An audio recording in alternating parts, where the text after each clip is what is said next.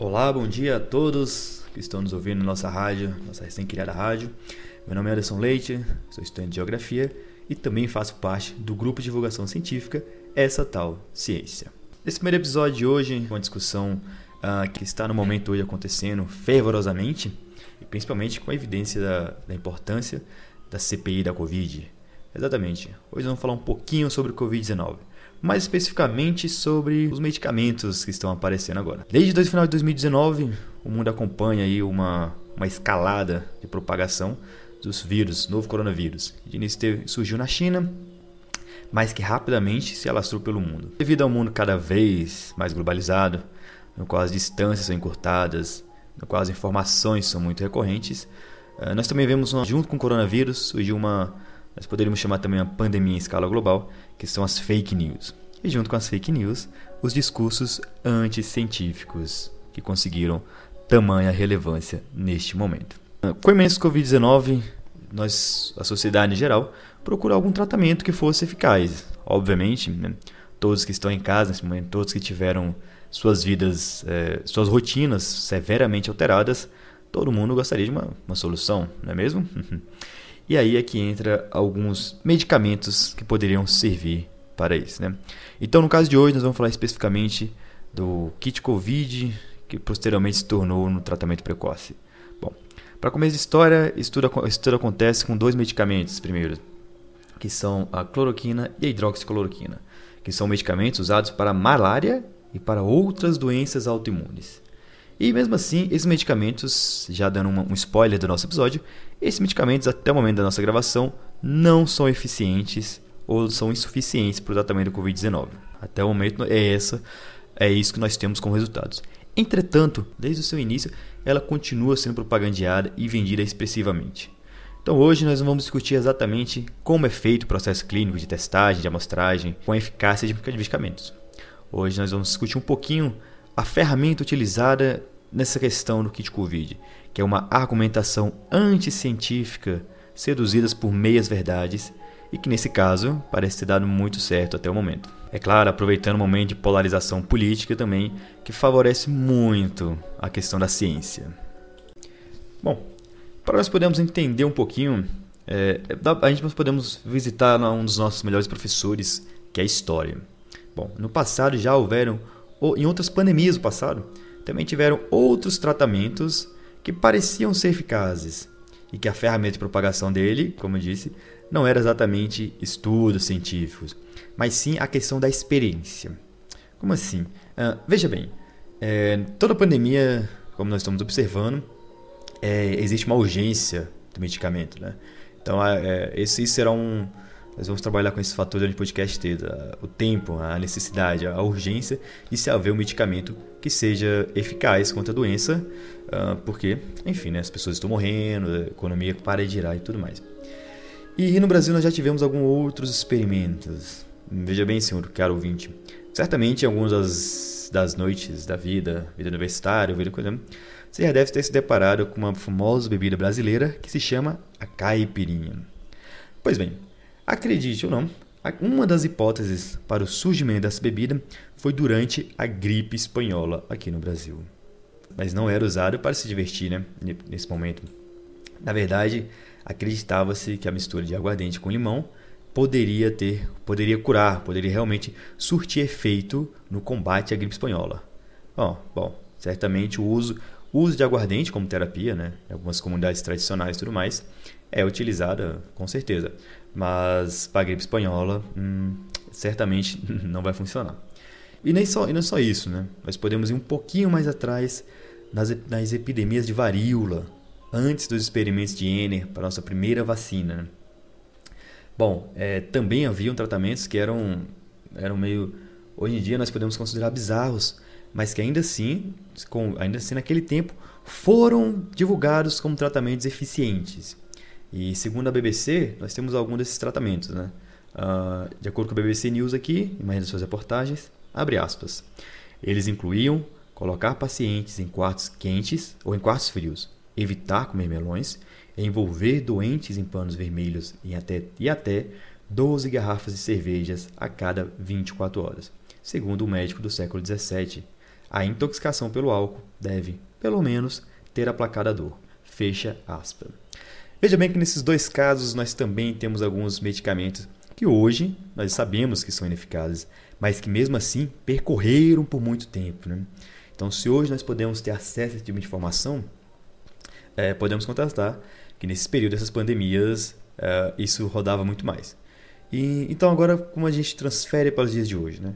Durante a gripe espanhola ou a da varíola, nós não tínhamos ainda as ferramentas que nós temos hoje de comunicação.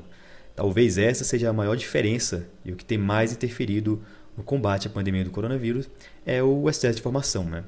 Então, mesmo naquela época, alguém se curou, alguém, alguém se curou, né? Alguém se curou e atribuiu a cura a esses efeitos, né? Uh, seja um discurso, um discurso hum, de causa e efeito, né? E ele é um pouquinho semelhante com o tempo presente. E agora vamos vamos andar para além do tempo e vir para o nosso período agora. E agora em relação ao nosso tema da atualidade, o famoso kit Covid e a argumentação anticientífica. Bom, para a gente começar nosso raciocínio aqui, nossa reflexão, a gente tem que entender primeiro onde foi que surgiu as primeiras aparições desses medicamentos. Bom, como, dito, como dito anteriormente, no primeiro momento, os medicamentos cloroquina e hidroxicloroquina surgem como medicamentos salvadores e tudo mais, e posteriormente, apesar de não ter eficácia, esses medicamentos continuaram sendo vendidos para tratamento e ainda apareceram outros medicamentos, como ivermectina e alguns outros remédios, uh, levando em consideração, sendo, sendo propagandeado de forma semelhante.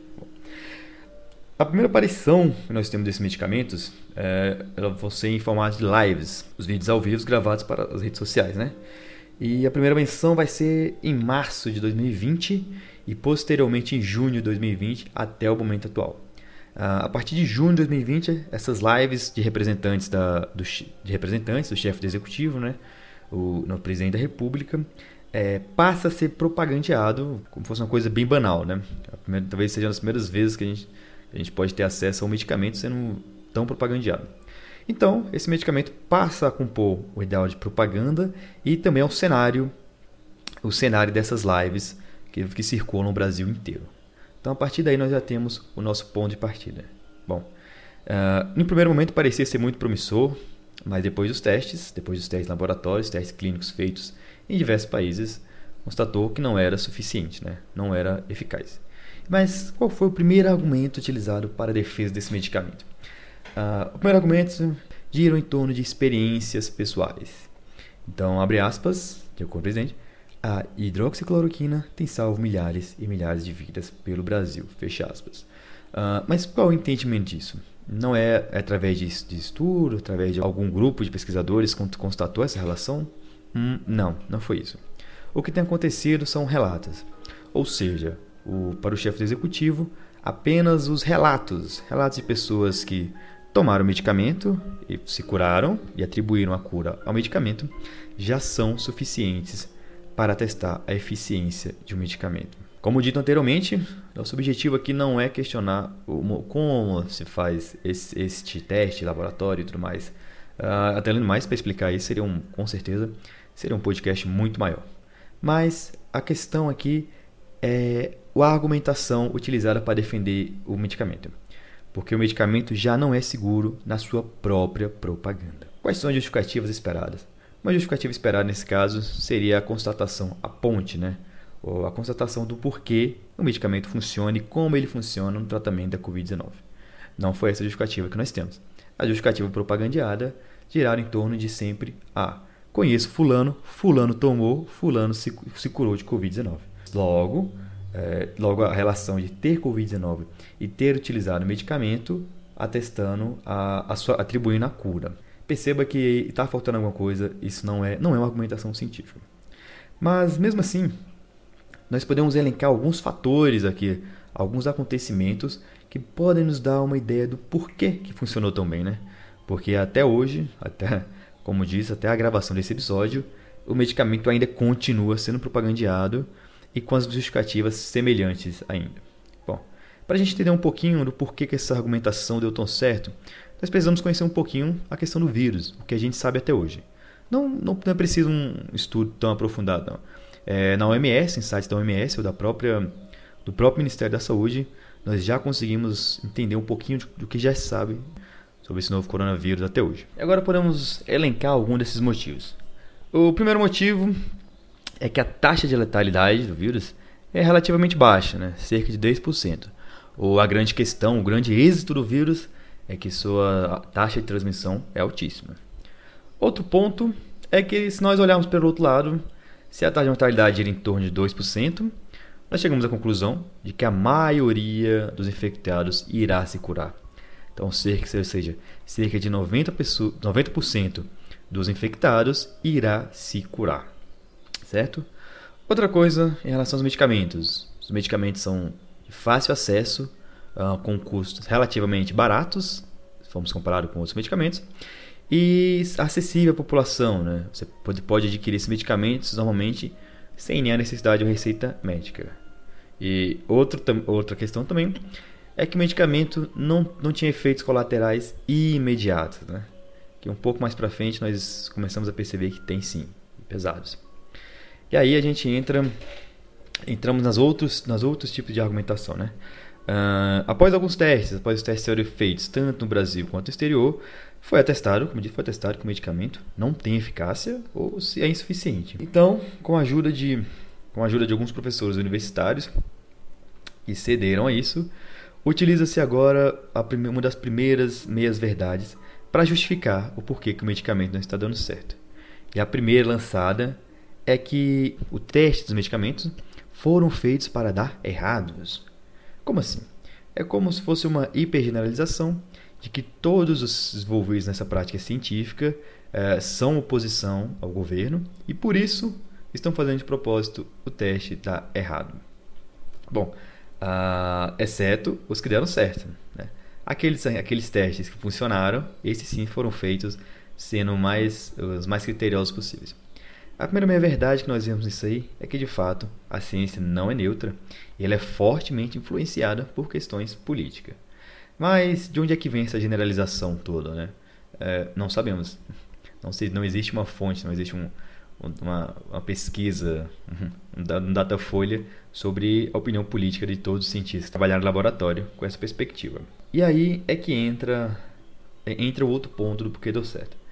Bom, se você acusa as pessoas de estarem fazendo para dar errado, exceto os que dão certo, você entra numa armadilha estatística muito convincente à população. Pois veja bem, estatisticamente falando, com todas as variáveis, algum teste, algum grupo focal realmente pode ser que o medicamento tenha resultados promissores, tenha funcionado. Quanto a isso, não há dúvida. Entretanto, o que nós temos que observar é a, é a proporção disso, né? Ou seja, se 20 testes foram feitos, um funcionou e 19 não, nós continuamos, o medicamento continua sem eficácia. Né? O que acontece aqui é uma argumentação falaciosa de inversão. Né? Então, seria como se diz: é, esse 1, apenas esse 1, esse 1 que funcionou, foi feito da maneira correta, enquanto os 19 foram feitos da maneira incorreta para prejudicar é, politicamente. O que não, não se tem prova, não se tem atestado. Mas percebam que é um argumento sedutor, né? Na verdade, é algo bem comum isso acontecer quando você está testando uma hipótese, né? Se você começa a testar diversas vezes com diversas variáveis, alguma delas é provável que funcione. E por fim, nas últimas, nos últimos argumentos que conseguimos coletar, uh, foi o apelo ao empírico, ao lógico, né? A uma outra argumentação falaciosa, de que é o seguinte, uh, se no primeiro momento não, não, não conseguimos convencer de como está sendo feito para dar errado, Agora entra uma justificativa. Ah, os medicamentos estão sendo aplicados a pessoas já muito debilitadas. Por isso, o medicamento não está funcionando. E aí, nós voltamos ao primeiro tópico. A taxa de letalidade é baixa. Ou seja, são essas pessoas que devem ser curadas. Ah, os 2% que, que estão em risco de vida, esse sim são, é o nosso grupo prioritário que precisam ser salvos. Porque os outros 90% eles já irão se curar. Ou seja, uh, não faz, não faz. Neste caso, a própria argumentação, né? Se nós formos parar pensar um pouquinho, a própria argumentação já explica que o remédio não funciona. Porque se ele for aplicado em casos leves, as pessoas já estão, já têm uma probabilidade muito maior de se curarem sozinhas, sem nenhum medicamento. Então a eficácia do medicamento passa a ser a mesma da eficácia sem medicamento. Então o que a gente pode observar em todos esses, todos esses casos, né? tanto de hoje com o kit Covid, que posteriormente se transformou no tratamento precoce, como nos casos mais antigos, né, da gripe espanhola e da varíola. Bom, todos esses casos eles, eles funcionam através de argumentação, através de uma retórica que vai passando de, pessoas para de algum meio. Né? A argumentação geralmente é falaciosa. O que, que essas argumentações têm em comum? A experiência pessoal sendo validada como regra, porque não funciona bem assim, né? Então, como eu disse anteriormente, é aquele famoso caso. O fulano teve a doença, fulano tomou o remédio, logo fulano se curou devido ao, remédio. Que nós podemos ver que não é bem assim que funciona. Mas onde é que está a, a grande questão? O que estava faltando para a educação no geral? Falta uma compreensão dos bastidores do trabalho científico. Né? A educação, de modo geral, ela traz os resultados, mas acaba esquecendo de trazer todo o trabalho feito, toda a filosofia envolvida na prática científica, seja ela de qualquer área. Né? Nesse caso, estamos tratando de saúde, mas é, é um caso que poderia ser atribuído também à história, principalmente, e tudo mais. Esse é um caso que nós vamos ver em alguns artigos de Clayson e no livro de Mayfield, The Science Teaching, de que a educação, a educação no geral, ela não é educação propriamente científica, né? Ela traz uma educação de resultados científicos. Então nós temos por aí que no geral os alunos não, não entendem muito bem como se chegou a esse resultado, né? E por quê? É porque ele é validado como um resultado científico. Então isso é um, é, esse é um problema que nós podemos ver aqui na prática. Né? Uma visão idealizada de mundo, nós tivéssemos a educação da natureza mais eficiente, talvez esse não seria, não fosse um problema. E, e se tratando de Covid, hoje nós entendemos aí a, a, necessidade da discussão, pois alguns estudos já indicam que uh, os efeitos colaterais disso, né? o colapso no sistema de saúde de Manaus, por exemplo, alguns estudos indicaram que poderia ter sido agravado devido à adesão em massa desses medicamentos que não funcionam. Pois além de não funcionar, as pessoas que as pessoas que precisavam de ajuda demoraram muito a procurar atendimento de saúde e quando foram já estavam debilitadas.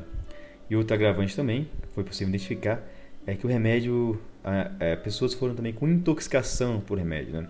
Então, ou seja, à medida que o medicamento é propagandeado dessa forma, sem suas limitações, as pessoas acabam por ingerir e consumir grandes doses e aí, e aí já era, né? Aí a gente tem esse problema gravíssimo, né? E aí, a nossa educação científica, ciência, como nós conhecemos, cada dia mais ela encontra alguns concorrentes no, na pós-modernidade, tais como o relativismo, que acaba entrando em todas as esferas e dando margem ao esse tipo de argumentação, esse tipo de venda, né?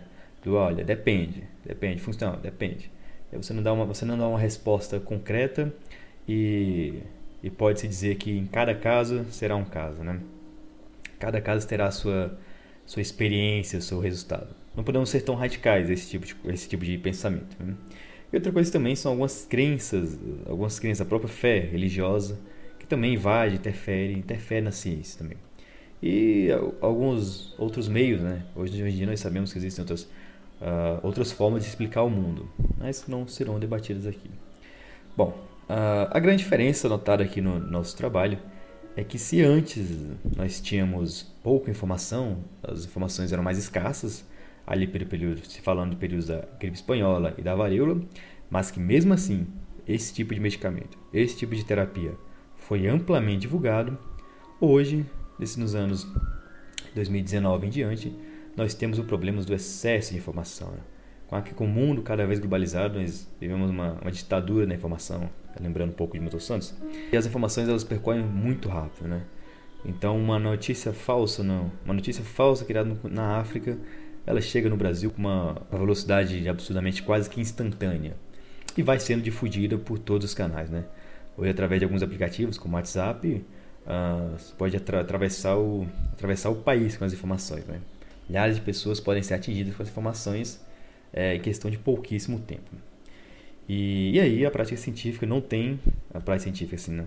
os resultados científicos, a, a, a, academia como um todo, não consegue ter essa eficiência de, de dispersão de informação. E aí, né, infelizmente, isso é um problema que nós estamos é, observando hoje. Mas outra coisa também que nós, nós temos que observar, é, usando um, um, pouco o texto de Janaína de Oliveira e um pouco de Meyers, é que existe uma autoridade, uma hierarquia de autoridade no discurso. Né? Então, quem tem mais créditos frente a uma câmera?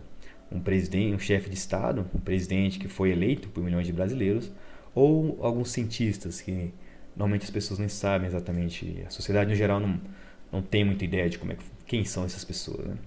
Então essa essa hierarquia também pesa muito no discurso de credibilidade. Né?